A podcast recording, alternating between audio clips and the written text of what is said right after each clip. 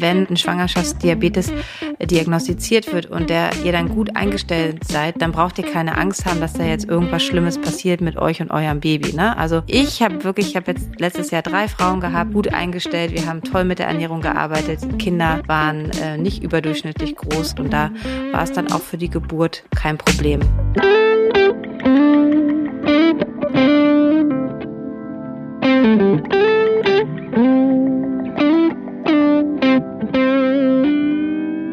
Hallo im Hebammsalon, der Podcast für deine Schwangerschaft und Babyzeit.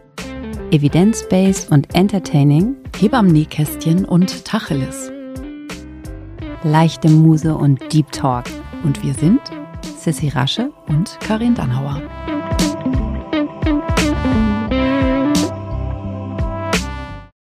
Herzlich willkommen im Hebammsalon, heute in, mit der zweiten Folge im Jahr 2022 mit ähm, glucksenden Stillgeräuschen im Hintergrund. Ähm, das ist ja auch echt das Süßeste der Welt, ne? Diese kleinen glucksigen Schmatzgeräusche. Herzlich willkommen zurück. Herzlich willkommen zurück.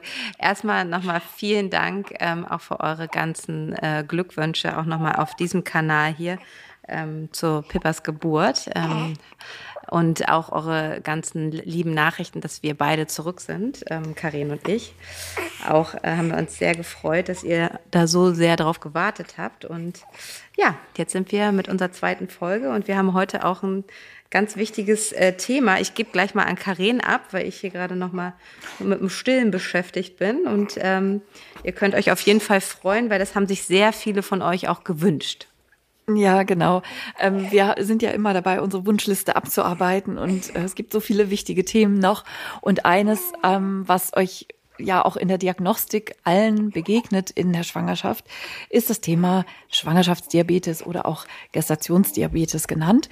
Ähm, das begegnet euch in der Vorsorge in der Weise, dass es heutzutage in den Mutterschaftsrichtlinien so vorgesehen ist, dass alle Frauen äh, zwischen der 24. und 28. Schwangerschaftswoche meistens gescreent werden. Screening heißt immer eine Untersuchung, die alle kriegen, ohne sozusagen auf besondere Risikofaktoren zu gucken, sondern man schaut, weil die Verteilung eben tatsächlich so ist, dass immerhin sieben Prozent ungefähr aller Frauen einen Gestationsdiabetes entwickeln, dass man diese Zahl als hoch genug ähm, ansehen kann, als dass es sich quasi lohnt, äh, wirklich alle Frauen daraufhin zu untersuchen. Und das macht man klassischerweise innerhalb von diesem Routinescreening erstmal in Form eines Glukosetoleranztestes. So heißt das.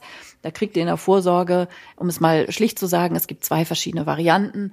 Ähm, einmal den 50 Gramm Test, den sogenannten kleinen Belastungstest oder 75 Gramm Glucose aufgelöst in einer Flüssigkeit, den großen Belastungstest. Lecker. Meistens startet man, hm, das ist wirklich das Schlimmste der Welt, oder Sissi? Morgens, gerade wenn man den großen Test macht und wirklich nüchtern dort aufschlägt.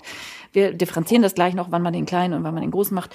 Ähm, so, aber auf nüchternen Magen erstmal ein Glas komische Saft oder Tee mit pfundweise Zucker drin gefühlt äh, zu trinken auf nüchternen Magen. Boah, so erstmal sowieso nüchtern in der Schwangerschaft irgendwo hinzumüssen, womöglich noch mit den Öffis irgendwo hinzufahren und irgendwie gleich konfrontiert zu sein mit Menschengerüchen und so auf nüchternen Magen und dann irgendwie mit schwummrigen Kreislauf äh, beim Frauenarzt, Frauenärztin aufzuschlagen und dann als erstes da so, einen, so einen ekligen Saft irgendwie runter zu trinken und dann weitere ein bis zwei Stunden nichts essen zu dürfen, weil dann erstmal die Blutentnahmen anstehen. Das ist schon wirklich die erste große Herausforderung. Hast du das gemacht in deiner Schwangerschaft? Natürlich, weil du eine brave Schwangere bist. Nee, ich habe das nicht gemacht.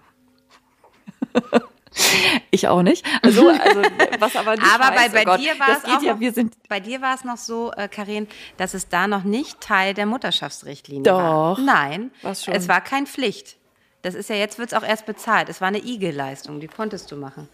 Und jetzt Ja, ist stimmt. es ähm, genau und jetzt ist es wird es von den Krankenkassen bezahlt ähm, und ist keine äh, Zusatzleistung mehr. Genau, was, was aber, also Pflicht, um das Wort nochmal, also Pflicht ist natürlich nix, aber eure Frauenärztin ist verpflichtet, sozusagen es äh, als sozusagen sinnvoll vorzuschlagen. Und um das kurz zu machen, wenn Sissi und ich jetzt gerade sagen, äh, wir haben es beide nicht gemacht, die Diagnostik, wir kommen gleich nämlich noch auf Alternativen äh, zu einem Glukosetoleranztest, die Diagnostik ähm, und die, dieses Ausschlussverfahren Verfahren sozusagen, gehört ihr zu diesen sieben Prozent oder nicht, ist ausgesprochen sinnvoll in der Schwangerschaft, denn es ist eines sozusagen der häufigsten Stoffwechselstörungen. Man packt das auch mit in die Gruppe der Gestosen hinein, äh, die es eben in der Schwangerschaft gibt und die eben auch Konsequenzen hat. Ne? Also sowohl für euch als auch für euer Baby, als auch für euer lebenslanges Risiko, ähm, sozusagen an einem Diabetes später mal zu erkranken, als auch für euer Kind später an seinem Leben äh, an einem Diabetes zu erkranken. Also die Diabetes,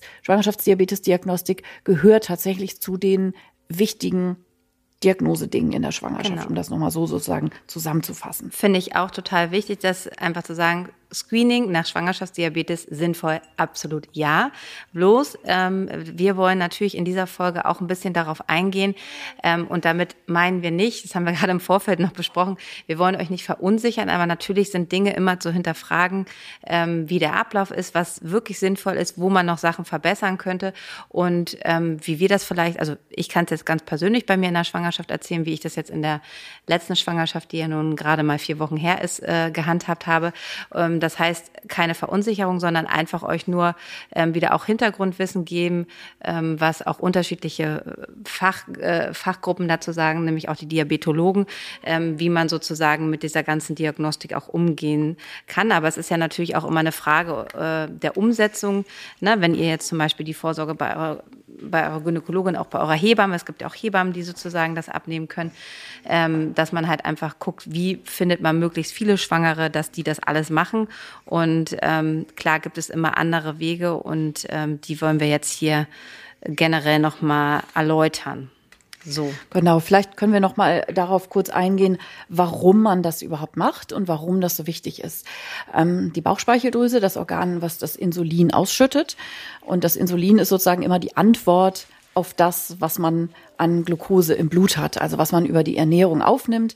Das wird durch das Hormon Insulin sozusagen ähm, verstoffwechselt und im Körper reguliert. Und ähm, die Insulin, also die Inselzellen auf der Bauchspeicheldrüse, die das Insulin produzieren, ähm, die kriegt man mit im Leben und die werden eben auch zu einem wesentlichen Teil tatsächlich schon programmiert in der Schwangerschaft. Das ist das, was ich eben ansprach, warum es eben auch tatsächlich so eine Bedeutung hat, über die Schwangerschaft hinaus, sowohl für euch als auch für euer Baby, ist sozusagen für euer Baby die Programmierung intrauterin schon dieser Inselzellen in dieser Entwicklungsphase, dass euer Kind ja heranwächst bei euch im Bauch und eben auch alle Organe reifen. Und diese Programmierung, die sollte eben möglichst günstig verlaufen. Das heißt, wenn ein Kind schon die ganze Schwangerschaft immer mit einem hohen ähm, Glukosespiegel seiner Mutter, der ja dann plazentagängig ist und beim Kind ankommt, konfrontiert wird, wird die Bauchspeicheldrüse des Kindes auf einen hohen Blutzucker geeicht. Und die Bauchspeicheldrüse fängt an, das zu kompensieren von eurem Baby und schüttet gleich schon oder ist gefordert, massiv schon Insulin mitzuproduzieren. Und das ist eben eine ungünstige Entwicklung, die eben diese prägende, diesen prägenden Charakter haben kann. Schön erklärt. Und auch bei den Frauen ist es eben so, ne? Also die, die Schwangerschaft ist ja ein Stoffwechsel, Zeitfenster sozusagen, wo eure ganzen Organe, ähm, die sind alle ja mehr gefordert als sonst. Die Niere gehört dazu, das Herz-Kreislauf-System mit dem gesteigerten Herzminutenvolumen und all so Dinge. Ähm, das sind Dinge, die ähm, eben in der Schwangerschaft für euch auch eine Phase sind, die relevant ist. Epigenetik und so, davon wollen wir gar nicht erst anfangen. Ne? Das ist so ein Wort, was eben so prägende Genschalter sozusagen, die aktiviert oder deaktiviert werden, ähm, beschreibt.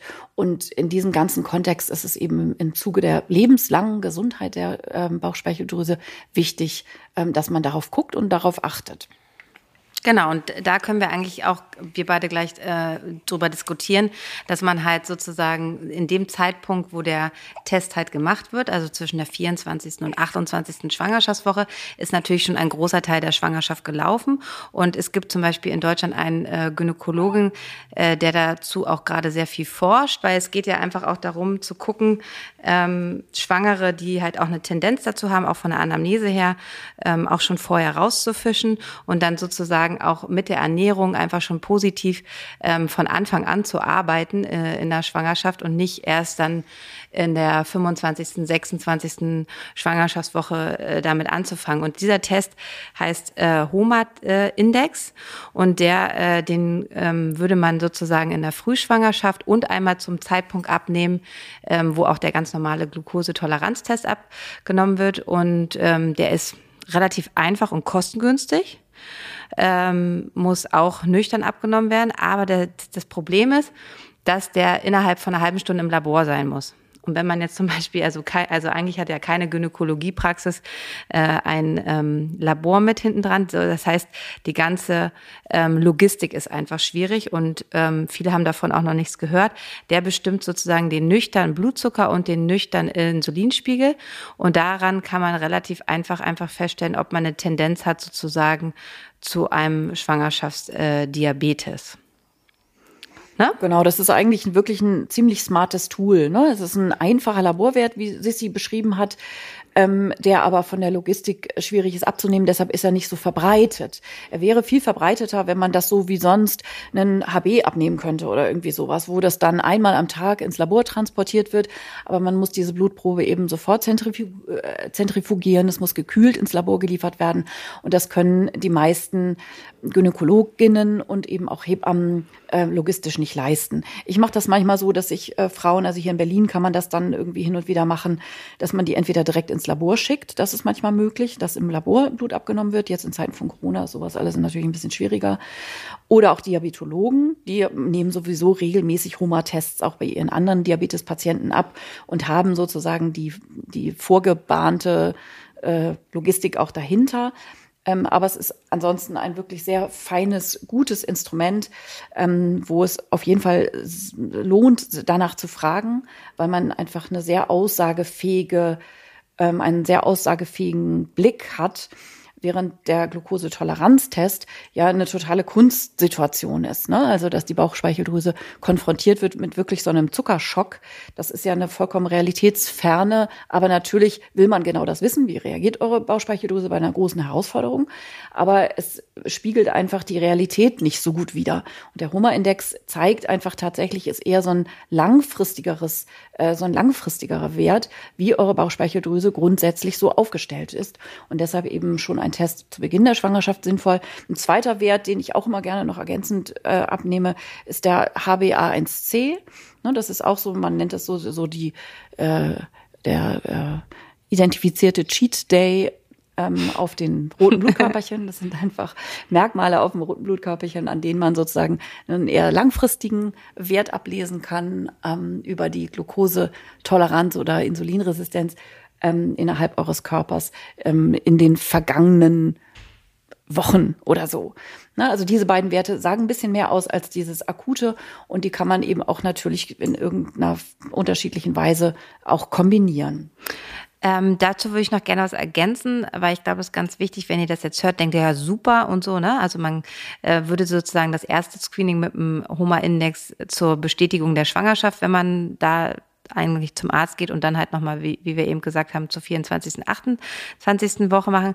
Wenn ihr jetzt sowas ansprechen solltet, ne, die Datenlage ähm, ist da einfach sozusagen, dass viele Ärzte und auch einige Diabetologen da wirklich noch nicht sehr äh, diesen wissenschaftlichen Ansatz äh, wissen und da auch hinterher sind, dass sehr viel mit Ablehnung darauf reagiert wird. Also das ist wirklich ganz oft der, ähm, was ich, was ich so in der Praxis erlebe. Also das heißt nicht, dass das wirklich nicht ähm, gut ist. Und die Krankenkassen übernehmen diesen Index auch nicht. Der kostet so ungefähr äh, 30 Euro und das wäre eine eigene, Beta äh, also das wäre ein eigen also es ist eine, eine Leistung, auch eine IG-Leistung, die ihr selber tragen müsstet.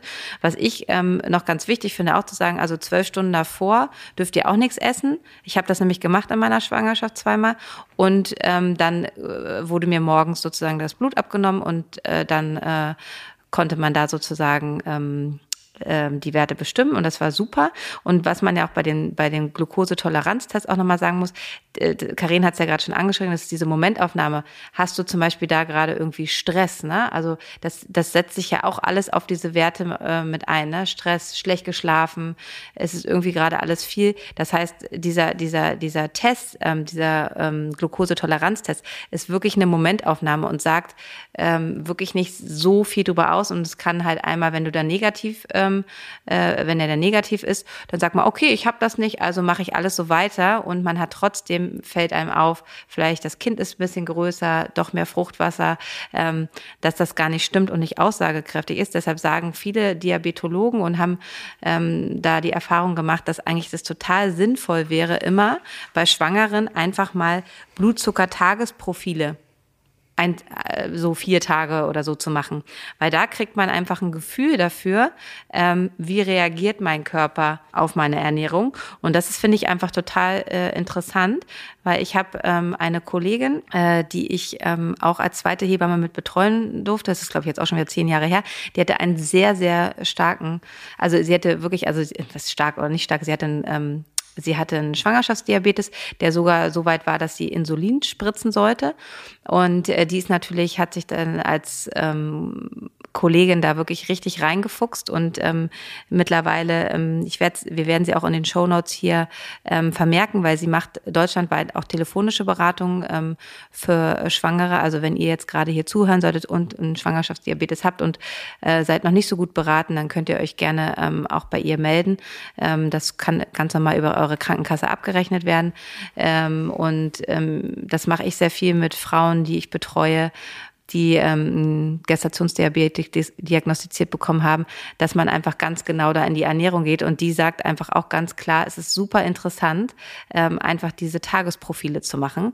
Und dann sieht man nämlich ganz klar und genau, wie reagiert mein Körper und ist alles im grünen Bereich.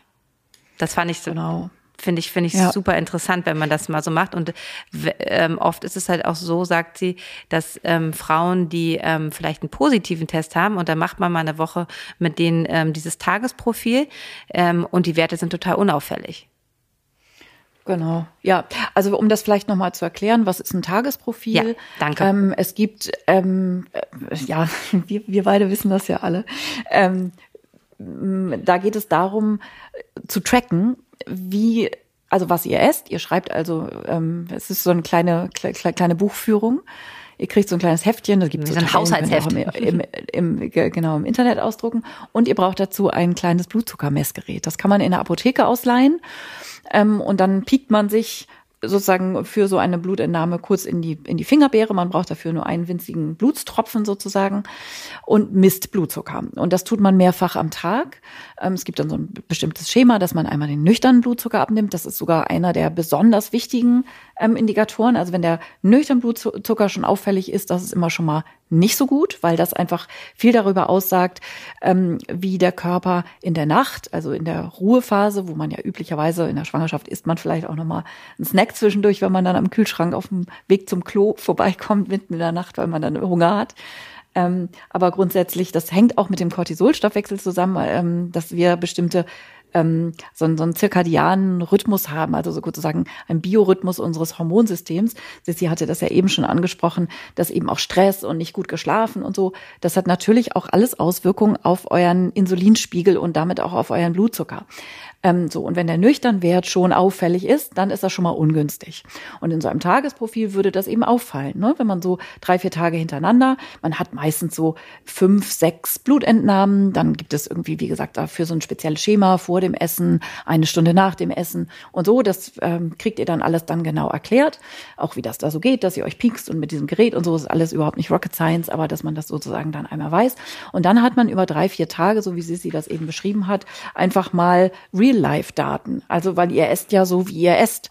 Und da geht es dann auch nicht drum, in diesen drei, vier Tagen äh, sozusagen sich vorbildlich zu verhalten und äh, so und danach mit dem Junk weiterzumachen, sondern wirklich zu gucken, was sind dann realistische Voraussetzungen, wie esse ich denn wirklich und dann zu gucken, ähm, wie seid ihr denn so im Takt mit eurer Bauchspeicheldrüse. Das kann man über so ein Tagesprofil einfach wirklich relativ gut machen. Ist natürlich viel, viel aufwendiger. Also der Grund, wenn man sich jetzt fragt, so, hä, wieso, wenn dieser Zuckerschock sozusagen gar nicht so aussagefähig ist, warum macht man den dann? Weil es ein einfaches Tool ist. Weil es möglich ist, diese Routine Diagnostik auf alle Frauen irgendwie anzuwenden, indem ihr einfach alle regelmäßig zu einer Vorsorge geht und dann ist halt irgendwann dieser Glukosebelastungstest dran und dann macht man den eben mit, weil von der Compliance her nicht alle Frauen sozusagen, die kann man dazu motivieren zu sagen, hier ist ein Glukose äh, Überwachungsgerät, also hier ist ein Sticksgerät und das machst du mal jetzt hier vier Tage. Das ist einfach viel zu aufwendig und viel zu wenige Frauen würden da sozusagen mitgehen. Und das ist der Grund, dass man einfach sagt, ja, dann macht man, bevor man gar nichts macht, macht man halt irgendwie so einen Wert, der halbwegs irgendwie aussagefähig ist und das ist er auch. Also es ist jetzt nicht so, dass der Glukosetoleranztest äh, keine diagnostische Wertigkeit hat, sonst würde man, würde man das natürlich nicht machen. Aber wir sind ja hier dafür da, auch ein bisschen differenziert äh, das Ganze zu betrachten, wie sie das eben schon gesagt hat. Und und das so ein bisschen genauer zu erklären, was man wie, warum macht und was eben auch die Grenzen und Möglichkeiten sind und was darüber hinausgehend hier und da eben auch noch Sinn machen würde. Und gerade auch vielleicht ähm, für euch nochmal ähm, zum, so, wenn ihr so Grenzwerte habt, ne? Es gibt ja auch ganz oft so Grenz, so ist dann, also der Nüchternwert ist einfach super, super wichtig. Ähm, auch vor eurem Wert, da kann man ja schon erkennen, der sollte halt bis 95 so sein. Ähm, alles, was da drüber ist, auf jeden Fall gucken. Und das ist auch total spannend, so ein ähm, so ein, so ein Blutzucker-Tagesprofil zu machen.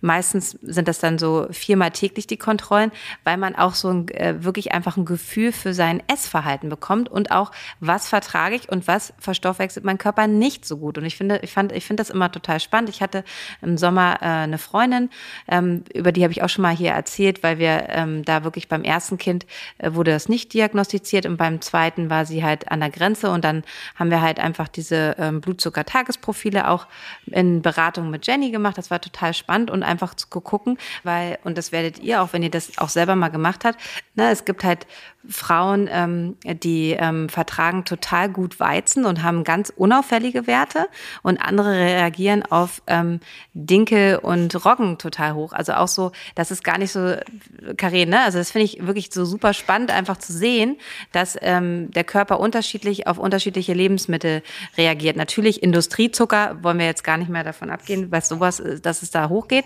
aber auch unterschiedliche ähm, ähm, Mehlsorten. Das ist einfach, man kann gar nicht pauschal sagen, bevor man das nicht einfach wirklich auch testet, ähm, dass, äh, dass man ähm, das jetzt nicht gut verträgt. Und das finde ich halt immer total spannend und auch ähm, wie, wie sicher die Frauen dann auch werden, indem sie halt, ähm, weil am Anfang denkt man ja so, oh, ich kann jetzt gar nichts mehr essen.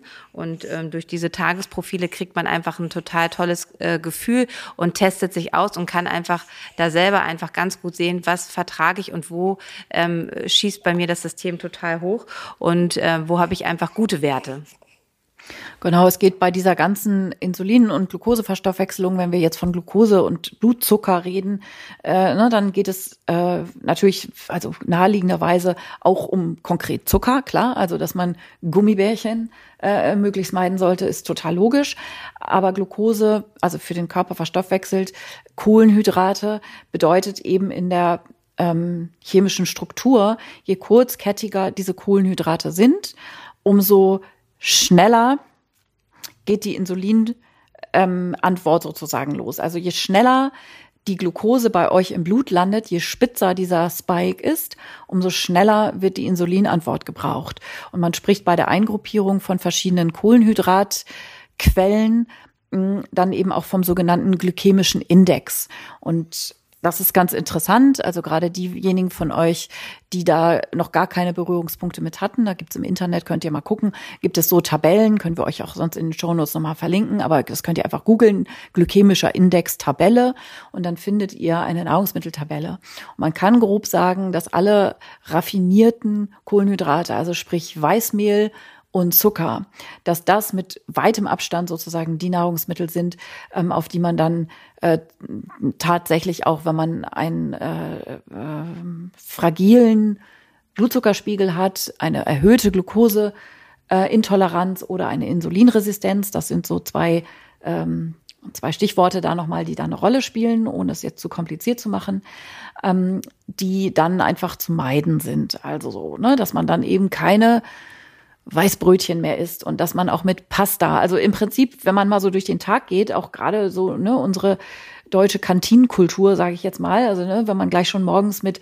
mit mit einem Brötchen startet, dann irgendwie nimmt man auf dem Weg zur Arbeit noch irgendwie ein Teilchen vom Bäcker mit, dann isst man Pasta zum Mittagessen und äh, Brot zum Abendbrot oder irgendwie so, ne? Und hat die ganze Zeit das Gefühl, hä, aber ich habe ja gar keine Schokoriegel gegessen oder so. Und dennoch hat man einfach eine, eine, eine massive Glukoselast dann natürlich.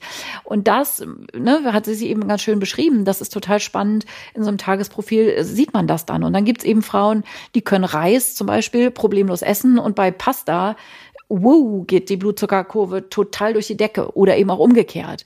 Dann ist zum Beispiel Vollkorn hat einen viel niedrigeren glykämischen Index. Ne? Dann gibt es Frauen, die vertragen Vollkornbrot total gut, also reagieren gut mit ihrem Blutzuckerspiegel, aber Vollkornpasta ist leider immer noch doof oder umgekehrt. Also das ist eben genau der Wert eines solchen Tagesprofils, dass ihr individuell gucken könnt, ähm, was kann ich gut essen, ohne dass mein Blutzucker da irgendwie entgleist und was ist eben nicht so gut. Und da dann sozusagen euer individuelles Ernährungsverfahren ähm, eure individuellen Ernährungsgewohnheiten ähm, darauf anzupassen. Das ist auf jeden Fall sehr wertvoll, ähm, um das sich genau nochmal individuell anzugucken.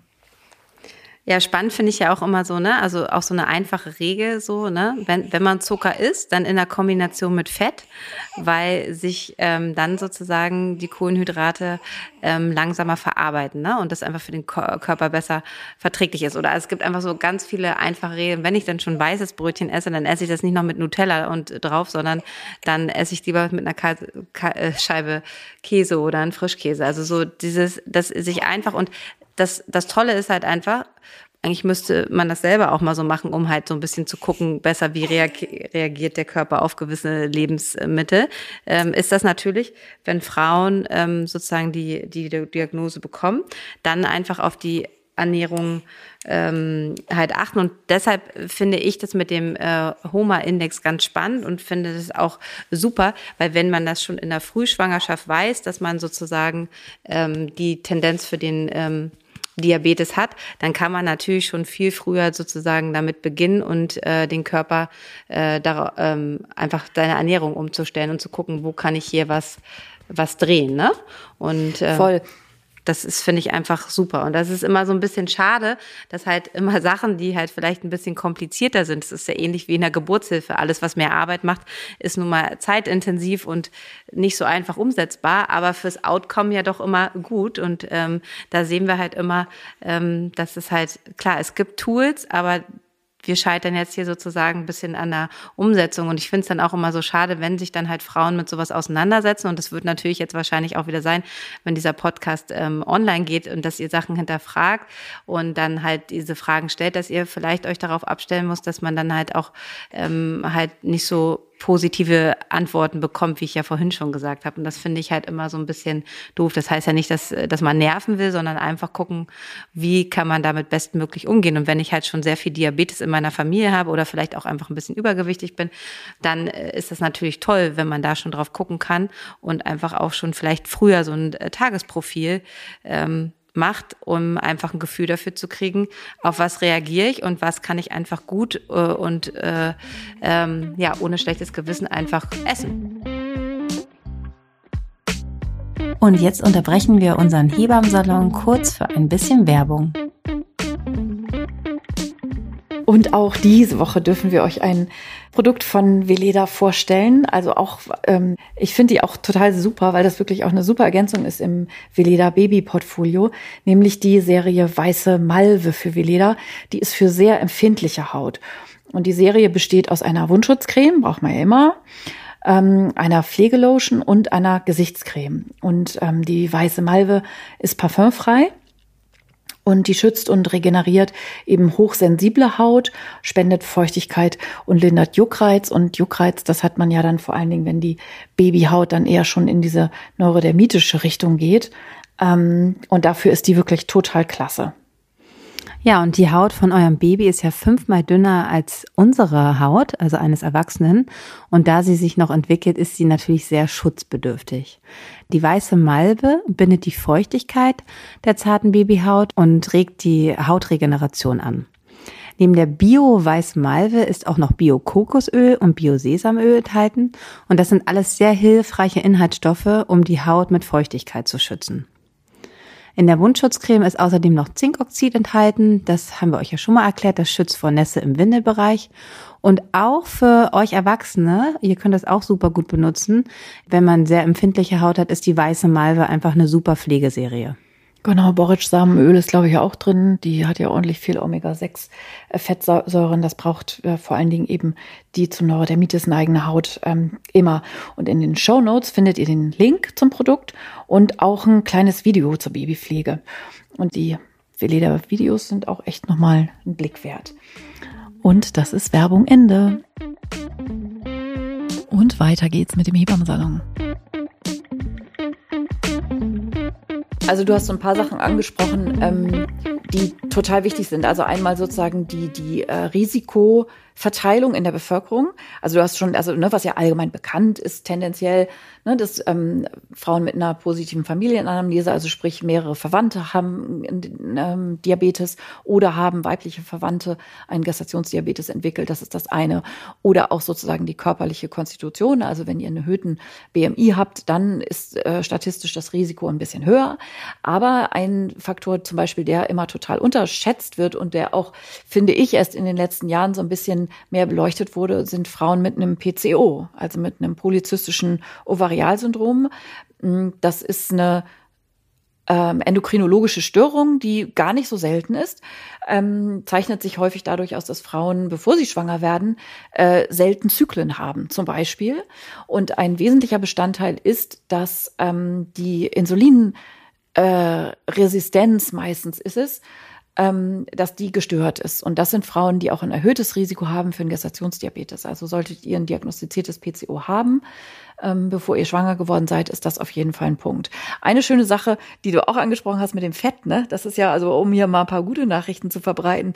Also wenn Frauen sagen, oh nein, jetzt habe ich einen Gestationsdiabetes, ich hab's befürchtet und was soll ich denn jetzt überhaupt essen? Weil es ist ja schon so, dass viele Frauen in der Schwangerschaft, auch wenn die sonst nicht so süß bedürftig sind oder irgendwie so, dass man irgendwie denkt so, oh, ich habe irgendwie manchmal so einen richtigen, so einen richtigen, äh, so ein richtiges Craving und muss unbedingt, also ich zum Beispiel, ne, ich bin eher so die Chips äh, Variante mit Junk, aber in der Schwangerschaft habe ich echt zum Frühstück Marmorkuchen gegessen. So, das ist eigentlich eher ungewöhnlich. Und Marmorkuchen ist, um das gleich vorwegzunehmen, leider scheiße, was das angeht. Weil Marmorkuchen als Weißmehl, also man kann natürlich auch Vollkorn Marmorkuchen machen. Das ist kein Dinkel-Marmorkuchen.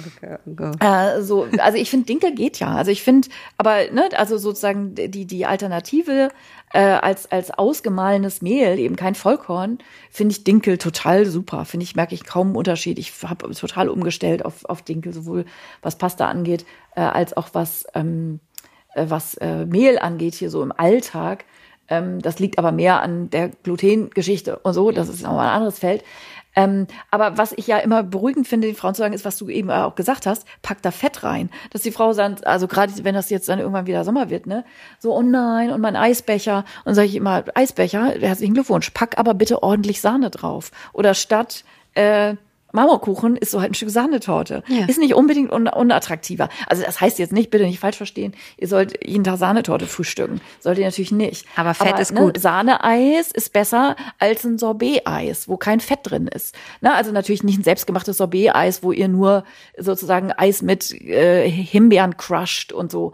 Also wo dann kein natürlicher Zucker drin ist. Das ist auch häufig eine Frage, wie das mit Obst ist. Ne? Ähm, so, also süße Obstsorten haben eben leider auch einen hohen glykämischen Index. Beerenfrüchte sind aber total super. Also wenn ihr euer Himbeersorbet selber macht, ist das natürlich total in Ordnung. Aber ansonsten ist Sahneeis, so verrückt wie es klingt. Lecker. Ähm, Kriege ich jetzt gleich äh, Cravings hier. Wow. hier und da äh, ne, darf man das essen. Oder wenn man irgendwie süß frühstückt, dann beschäftigt man sich mit Overnight Oats und solchen Sachen oder irgendwelchen ähm, Porridge Bowls oder so, wobei man bei Porridge dann auch wieder gucken muss, äh, dass es natürlich dann Vollkorn sein sollte und dass man das dann eben eher auch mal wieder trackt und guckt. Und da ist es auch wichtig bei reagiert. Porridge, äh, Karin, ähm, also wenn man so, äh, so Sachen äh, bei Kohlenhydraten, das äh, habe ich auch äh, gelernt und ähm, als wir das so getrackt haben, wenn man sozusagen das über Nacht sozusagen ein, also vorkocht und dann ziehen lässt. Das, das meine ich. Bei Nudeln. Overnight Oats. Genau, dieses ja. Overnights und auch bei Reis, wenn der schon gekocht ist und dann einen Tag stehen geblieben ist, dann sozusagen lässt er sich auch wieder besser verstopft wechseln. Also es ist wirklich, ähm, ähm, ja, ihr werdet dann kleine Ernährungsspezialistin ähm, für euren Körper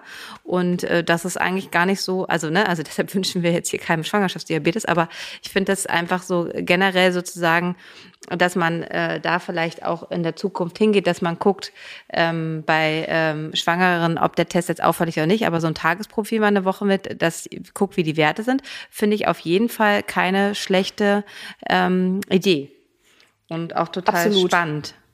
Absolut. Also und ein wichtiger Punkt ist eben auch, also ne, wenn man sich jetzt fragt, so was kann man denn tun, äh, das absolute äh, Top 1 Ding neben der Ernährung natürlich ist ähm, Bewegung.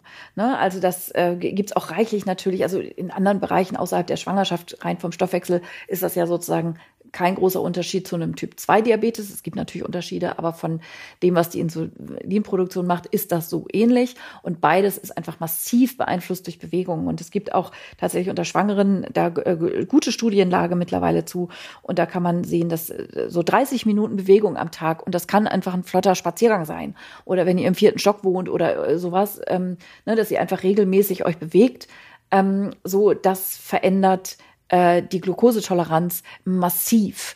Ne? Also so, dass ihr einfach, ne, wenn ihr jetzt im Moment aus Corona-Gründen nicht regelmäßig zum Yoga gehen könnt oder so, dass ihr das zu Hause macht und dass ihr einfach gut, gut zu Fuß seid. Also Spaziergänge ähm, ist auf jeden Fall total toll und im Vergleich zu den Couch Potatoes, ich habe hier gerade noch mal so eine Zahl rausgesucht, ähm, also wenn ihr euch täglich 30 Minuten bewegt, dann hatten die Frauen ähm, aus der Bewegungsgruppe zwölfmal ähm, niedrigere Quoten an Kindern mit hohem Geburtsgewicht als die Frauen in der No-Sports-Gruppe. Also das sind schon auch nochmal Dinge, äh, die auch für den Alltag eine wichtige Rolle spielen. Siehst du, Karin, deshalb bin ich auch immer, ne? Ich, weil ich ja nie stillgesessen habe. Klar, du verstoffe, du rennst ja rum und kommst nicht zum Essen. So, ne? Das ist natürlich nicht gesund, von wegen Stress und so. Aber ähm, auf jeden Fall hältst du damit, damit deine Bauchspeicheldrüse auf Trab. Die ist auf den Stoffwechsel. Ja. Das ist ähm, ja total, also wirklich einfach ein sehr spannendes Thema. Und ähm, leider finde, äh, ich weiß nicht, wie du es siehst, aber es ist wirklich einfach noch gute Beratung da zu finden.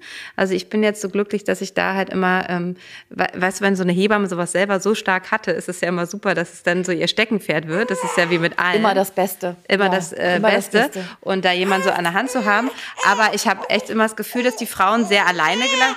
Entschuldigung, kurze Pause hier dass die Frauen, ähm, also ich habe so das Gefühl, dass die Frauen sehr alleingelassen werden. Ne? Und jetzt gehen wir mal da wieder darüber hinaus auch, dass äh, wenig Hebammenbetreuung in der Schwangerschaft ist, weil einfach Hebammenmangel, dass es da einfach ähm, wahrscheinlich auch in den ländlicheren Bereichen noch weniger Beratung zu stattfindet. Und das ist natürlich einfach schwierig, weil wenn man sich vorher mit dem Thema Ernährung auch noch nicht so auseinandergesetzt hat und ich denke da so an unsere Elterngeneration, heutzutage ist das ja schon ganz anders, weil durch äh, soziale Medien und wie Gesundheits, ne, also das ist ja einfach viel mehr, finde ich das immer relativ schwierig, ähm, äh, an wen sich die Frauen da ähm, gut wenden können, weil natürlich auch die Gynäkologen da nicht so eine, viel Zeit haben. Es gibt Diabetes-Sprechstunden in den äh, Krankenhäusern, ne? also wo, wo ihr dann vorstellig werden könnt und wo, wo man auch überwiesen wird. Aber ich habe auch immer das, da so das Gefühl, dass da ähm, ja viele Frauen einfach ziemlich ähm, alleine sind und das ist natürlich schwierig. Also wie hast du und das, das so? Tut sich ja auch. Wie, hast ja. du, wie siehst du das? Äh, genauso, es tut sich ja einfach auch so viel. Und das ist in allen Bereichen der Medizin ja so, ne? Dass man einfach schnell ähm, auch irgendwo landet, wo dann teilweise wirklich noch veraltete Sachen und veraltete Sachen heißt heutzutage eben nicht mehr vor 30 Jahren, sondern veraltet vielleicht sogar das, was man vor zwei Jahren noch dachte. Ähm, so ist ja einfach Wissenschaft. Das hat sich ja sozusagen exponentiell einfach auch entwickelt, dass man zu diesen Dingen evidence-based, wie es immer so schön heißt, ähm, auch forscht und sich Leitlinien ändern und sich Herangehensweisen ändern. Und das ist tatsächlich dann auch gar nicht so einfach, also auch für die Niedergelassenen jetzt, also sowohl Hebammen als auch Gynäkologen Diabetologinnen als auch Diabetologinnen oder so, ähm, dass die mit allem, was die machen, den ganzen Tag immer voll auf Stand zu sein. Und dass es gleichzeitig auch immer schwieriger wird, eine gute Betreuung zu finden, wie Sissi das eben gesagt hat. Das ist eben gleichzeitig so. Also wir beide, Sissi und ich, kriegen natürlich auch von euch ganz viele Anfragen, oh, können wir mal einen Telefontermin verabreden und so, weil wir einfach merken, ähm, oder ein Videocall und so. Und natürlich können wir das gar nicht decken. Das liegt einfach daran, dass wir jetzt irgendwie hier so äh, unsere Nase in den Wind halten und ihr uns jetzt irgendwie alle kennt und so. Ähm, aber das geht den anderen Kolleginnen ja irgendwie genauso. Das ist oft einfach gar nicht so leicht, ähm, jemanden zu finden, so dass man fast sich selber schon Expertenstatus aneignet über die geeignete Literatur und indem man irgendwie drei bis fünf Studien gelesen hat ähm, und sich da dann in fachliche Hände zu begeben, da ist, sind die Hürden einfach durch die Gegebenheiten des Gesundheitswesens äh, einfach schon da. Das muss man ehrlicherweise dazu sagen.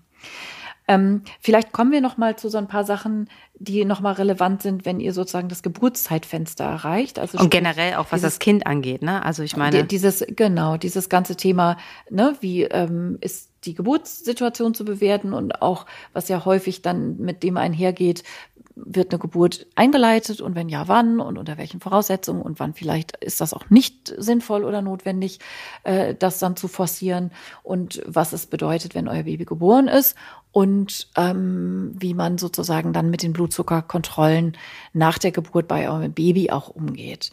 Wollen wir dazu vielleicht noch ein bisschen was erzählen? Ja, also ich glaube einfach, für euch ist erstmal wichtig äh, zu wissen, halt, wenn halt ein Schwangerschaftsdiabetes äh, diagnostiziert wird und der ihr dann gut eingestellt seid, dann ist das dann braucht ihr keine Angst haben, dass da jetzt irgendwas Schlimmes passiert mit euch und eurem Baby. Ne? Also eine Frau, äh, die den in diätetischen, also ihr, dass ihr auf eure Ernährung achten müsst und auch eure Blutzucker kontrolliert, der gut eingestellt ist, der ist, äh, da braucht ihr auf jeden Fall keine Angst haben, dass es, ähm, da kann alles glatt laufen und alles ist wunderbar. Wichtig ist halt nur, wenn das nicht so ist, das heißt, ihr habt immer wieder Schwankungen und zu, dann muss halt einfach ganz genau geguckt werden, weil das ist natürlich, dann geht der ganze Zucker zum Kind und äh, deshalb ähm, ist es so, dass ähm, die Kinder etwas größer sind bei Frauen, die einen diagnostizierten Schwangerschaftsdiabetes haben. Aber ich habe wirklich, ich habe jetzt letztes Jahr drei Frauen gehabt, gut eingestellt. Wir haben toll mit der Ernährung gearbeitet. Kinder waren äh, nicht überdurchschnittlich groß, haben das nämlich einfach richtig gut hingekriegt. Und da war es dann auch für die Geburt kein Problem. Erzähl du mal. Wichtig vielleicht nochmal, also für die Schwangerschaft, warum ist es auch sinnvoll, so ein äh, Diabetes früh äh, zu diagnostizieren, abseits von dem, was wir schon erwähnt haben, die Prägung der Bauchspeicheldrüse von Mutter und Kind, ähm, ist eben auch das Glucose, also eine hohe, ein hoher Blutzuckerspiegel für die feinen Blutgefäße nicht so gut ist. Also Zucker ist, wenn man so will, relativ ähm, aggressiv. Das hat was mit osmotischen Sachen zu tun und so. Und äh, da denken wir dann an die Plazenta. Ne? Das ist einfach, also so wie so ein, ähm, also mein Opa zum Beispiel, der hatte schwer Typ 1 Diabetes, also mhm. seit dem Zweiten Weltkrieg hatte er Typ, äh, typ 1 Diabetes. Und der hat nachher wirklich richtig Probleme, der hat natürlich auch Kette geraucht und so. Also alles nicht gesund. Ähm, der war sehr, sehr schlank also gar nicht so der Diabetes-Typ, also wie man das so annehmen würde. Und der hat tatsächlich so diabetische Füße nachher gekriegt, also so richtig äh, in den in den kapillären äh, Gefäßen, also richtig sozusagen so Absterbungsprozesse und so. Und das, ne, der ist ach, 80 geworden oder so. Also, ne, und eure Plazenta, die hat eben auch gerne smoothes Blut und keinen hohen, hohen Blutzuckerspiegel. Das heißt, man denkt durchaus eben auch schon an die Plazenta-Versorgung. Also ein Kind mm, wird einfach gut versorgt durch die Plazenta. Auch wenn ihr einen Gestationsdiabetes habt, wird euer Kind gut versorgt durch eine Plazenta. Aber man möchte eben vermeiden, dass da ständig sozusagen äh, Zucker durch die Kapillären fließt, um die auch sozusagen gut, äh, gut frisch zu halten. Ähm, und es ist witzig, ich hatte das Gespräch gestern Abend mit meiner Mutter so ungefähr. Meine Oma hat gerade gesundheitliche Probleme, sind ein, zwei Sachen vorgefallen und dann hatte sie jetzt, ähm, war, stand halt die, die Frage im Raum, kriegt sie einen Stand oder nicht?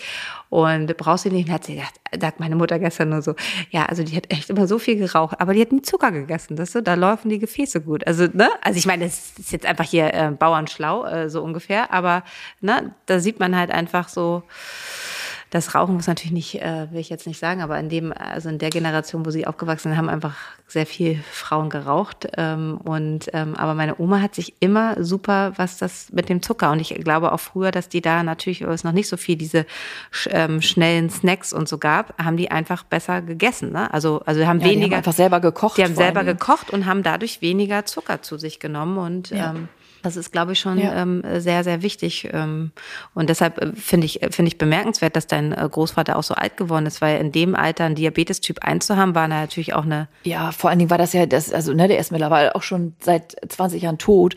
Aber ähm, der. Ja, aber das ist 80 Da gab es noch keine Insulinpumpe. Ja, ja, da gab es noch keine Insulinpumpe und so. Und ich kann mich auch jetzt nicht erinnern, dass er da so super akribisch war. Irgendwie war das dann immer am Weihnachtsessen, hat er sich dann seine Spritzen ins Bein getan und so. Das war dann immer sehr eindrucksvoll für uns Kinder.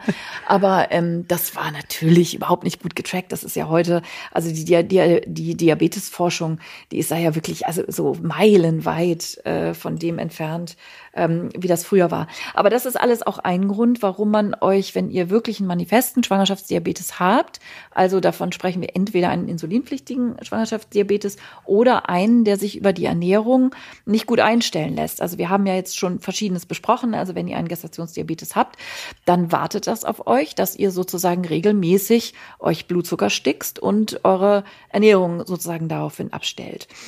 Ähm, wenn der Blutzucker im Rahmen bleibt, ist es dennoch bis heute auch leitliniengestützt so, dass ihr am Termin, also ich sage jetzt mal am Termin, damit meine ich nicht Punkt .et, sondern am Termin zumindest mit dem Thema konfrontiert wird, dass eine Geburt euch möglicherweise angeraten wird, äh, dass die eingeleitet wird, ähm, weil man eben genau darauf gucken möchte, also weil man weiß, die Quote von Frauen, die am Ende der Schwangerschaft so eine geringgradige Plazentainsuffizienz entwickeln, ist höher. Und man will einfach sozusagen da, da nichts anbrennen lassen und rät deshalb eher großzügig dazu bei einem Gestationsdiabetes, ähm, dass die Geburt nicht weit über den Termin geht, sondern dann auch irgendwann eher früher als später eingeleitet wird. Also das Thema Einleitung wird einfach ähm, ein Thema sein, ne, wenn ihr euch in eurer Geburtsklinik vorstellt. Das ist natürlich auch von Haus zu Haus unterschiedlich. Ähm, es wird empfohlen, laut der Leitlinie, dass äh, Frauen ähm, mit einem Gestationsdiabetes sind Risikoschwangere um das nochmal so zu sagen, und dass äh, denen auch empfohlen wird, in einem Haus zu entbinden, wo eine äh, Kinderklinik-Anbindung ist, einfach ähm, um da auf Nummer sicher zu gehen und mit einem Insulinpflichtigen auf jeden Fall auch ein Level-1-Zentrum, also die höchste Versorgung, die man sozusagen haben kann. Ähm, trotzdem ist es jetzt nicht genau ähm, festgelegt, dass ihr ab 40 plus 0 ähm, eingeleitet wird, sondern das ist wirklich eine ähm, individuelle Entscheidung, die dann mit den Geburtshelfern, ähm, die euch dort betreuen, entschieden wird. Das kommt, kommt ja noch auf mehr Faktoren drauf an. Es ist auf jeden Fall so, dass man zum Ende zum Termin eine noch höhere Überwachung geht, also regelmäßige CTG-Kontrollen, Ultraschall, Doppelsonographie und ähm, ja, aber ähm, auch um da wieder ähm, ein bisschen das zu entschärfen, ähm, und aus meinem Alltag vom letzten Jahr zu erzählen, ähm, wie, das hat sich jetzt sozusagen, wir ähm, haben das natürlich auch gewusst, dass das einfach ein Thema sein kann, die Einleitung. Und dann halt einfach auch sozusagen, ähm, die Ernährung war ja eh schon super, aber da auch irgendwie darauf hingearbeitet, dass wir gar nicht so weit kommen. Dazu haben wir ja unsere Folge auch nochmal zum Thema Einleitung, da könnt ihr nochmal ähm, reinhören. Und ähm, die meisten äh, lassen die Frauen auf jeden Fall auch eine Woche einfach schwanger und dann wird nochmal neu entschieden, was die beste ähm, Möglichkeit für euch ist. Was bei den Kindern nach der Geburt gemacht ist, vielleicht auch nochmal kurz interessant, dass die ähm, Kinder, wo die Mütter ein, äh, ein GDM haben, dass die ersten 24 Stunden auch bei den Kindern der Blutzuckerspiegel ähm, kontrolliert, der Blutzuckerspiegel kon der Blut, dass bei den Kindern der Blutzucker kontrolliert wird, einfach um zu gucken, dass die halt einfach nicht in, ähm, runterrutschen und ähm, einfach äh, ähm, gucken, ob die den halten können. Das ist nochmal ganz wichtig das auch noch zu wissen. Deshalb ist eigentlich eine ambulante Geburt genau. sozusagen nicht möglich, nur wenn ihr gegen ärztlichen Rat gehen würdet. Aber das würde euch kein Kinderarzt und kein Gynäkologe empfehlen, sondern da einfach 24 Stunden zu gucken, dass sich das Kind ähm, von äh, ähm, Gebärmutter nach draußen gut adaptiert. Genau, also um das auch nochmal zu erklären, ähm, wenn wir eben schon von diesem Regulationsmechanismus gesprochen haben, dass das Baby sozusagen mitreguliert. Ne? Also wenn man sich das so vorstellen kann, das Kind ist immer konfrontiert gewesen mit einem etwas höheren Blutzucker oder höheren Blutzuckerspitzen und musste viel Insulin ausschütten in der Schwangerschaft selber mit seiner eigenen kleinen Bauchspeicheldrüse. Kommt dann jetzt raus, wird geboren, dann ist die Schilddrüse sozusagen kalibriert auf dieses Schilddrüse habe ich gesagt, ne? Bauchspeicheldrüse. Ja. Dann ist die Bauchspeicheldrüse kalibriert auf viel Insulin ausschütten. Und wenn die das macht und jetzt aber der Blutzucker von der Mutter fehlt und Babys am Anfang ja auch noch nicht viel äh, Glucose in Form von Nahrung, viel Milch trinken, zu dem Kolostrum, zur Vormilch kommen wir gleich auch noch. Die hat eine besondere Bedeutung für diese Kinder diabetischer Mütter ähm, dann kann es eben passieren, dass die Kinder so viel gegenregulieren, dass die unterzuckern. Und Babys merkt man das nicht an. Also die werden dann eher sozusagen schläfrig. Und dann freuen sich die Eltern darüber, ach, mein Kind, es schläft so gut und es schläft so viel. Und in Wirklichkeit rutschen die richtig in so eine Hypoglykämie. Und das ist im Zweifel, das kann auch, also lebensgefährlich ist ein großes Wort, aber für das Gehirn, für das kleine Babygehirn ist das nicht gut, wenn so ein Baby richtig in so eine manifeste Hypoglykämie rutscht. Und deshalb will man das eben tatsächlich in den ersten 24 Stunden äh, gut tracken, ob ein Kind da abschmiert mit seinen Werten und würde dann bei eurem Baby eben in so bestimmten Zeitfenstern am Anfang alle zwei Stunden, dann größere Abstände dann tatsächlich auch vom Baby äh, den Blutzucker messen, um sozusagen zu gucken, dass ein Baby stabil bleibt. Und erst dann äh, solltet ihr nach Hause gehen. Also was sie eben gesagt hat mit der ambulanten Geburt, ähm, das ist ein wichtiger Punkt. Tendenziell geht ihr nicht einfach so ambulant nach Hause. Äh, und da kommen wir jetzt wieder in den Genuss, wenn ein Krankenhaus stillfreundlich ist, ne?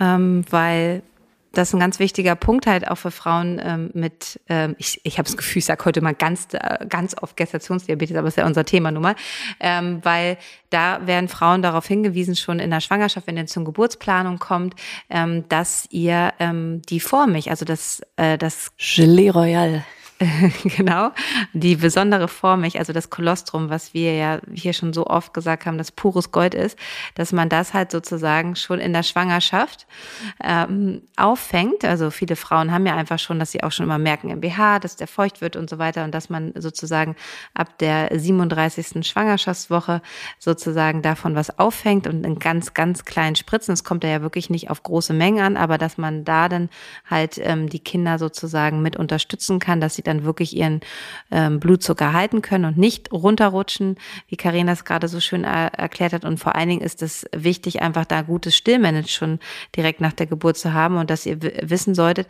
dass es mehr anlegen eher besser ist, als dass Kinder halt viel schlafen. Also gerade ähm, diese Neugeborenen ist ganz wichtig, dass ihr dann ähm, sie wirklich alle zwei bis drei Stunden anlegt und sie nicht schlafen lasst, sondern einfach aufweckt, nackig macht, ähm, euch an die an die Brust legt, dass sie viel Körperkontakt haben und dann halt auch selber den Weg suchen und gestillt werden müssen, als wenn sie irgendwo warm eingepackt sind und im Beistellbettchen und weit weg und da den den Schlaf ihres Lebens äh, haben, sondern wirklich ganz genau darauf achten und am besten hilft es auch, sich da schon gleich am Anfang so immer aufzuschreiben, dass man, weil man hat ja auch nicht nicht so ein Gefühl dafür, sind jetzt schon wieder zwei Stunden vergangen oder drei, dass ihr da wirklich dieses, ähm, die, das Stillen in den ersten 24 Stunden total wichtig ist und dass die Babys nicht stundenlang schlafen sollen.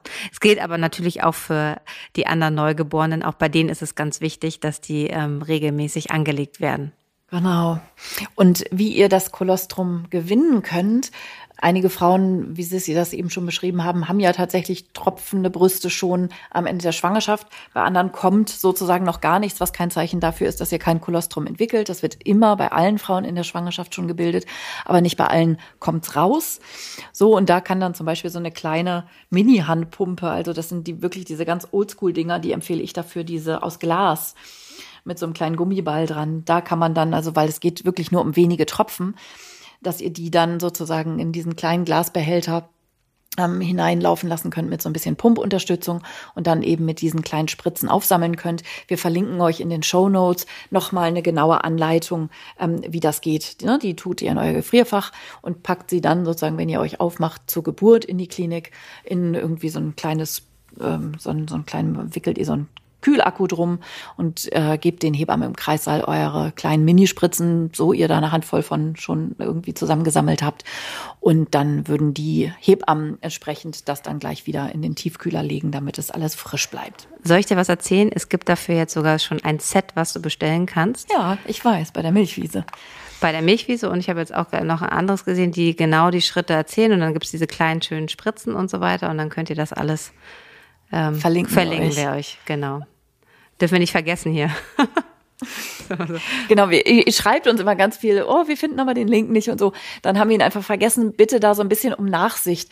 Ne, wir haben ein ganz tolles Redaktionsteam, das machen ja alles gar nicht Sissi und ich, ähm, das dann nochmal rauszuschreiben und aufzuschreiben und so. Und manchmal ähm, hilft auch selber googeln tatsächlich, also äh, ohne das jetzt irgendwie an euch abwälzen zu wollen. Aber wenn ihr einfach bei Google eingebt, Kolostrumgewinnung äh, in der Schwangerschaft Diabetes oder so, dann landet ihr sofort auch auf den guten Seiten. Also auch äh, die Lalesh-Liga zum Beispiel oder also verschiedene andere Stillorganisationen. Ähm, das ist mittlerweile einfach so etabliert, dass ihr auch da nirgendwo rollende Augen erntet oder so, sondern das ist wirklich ein ganz etabliertes Verfahren.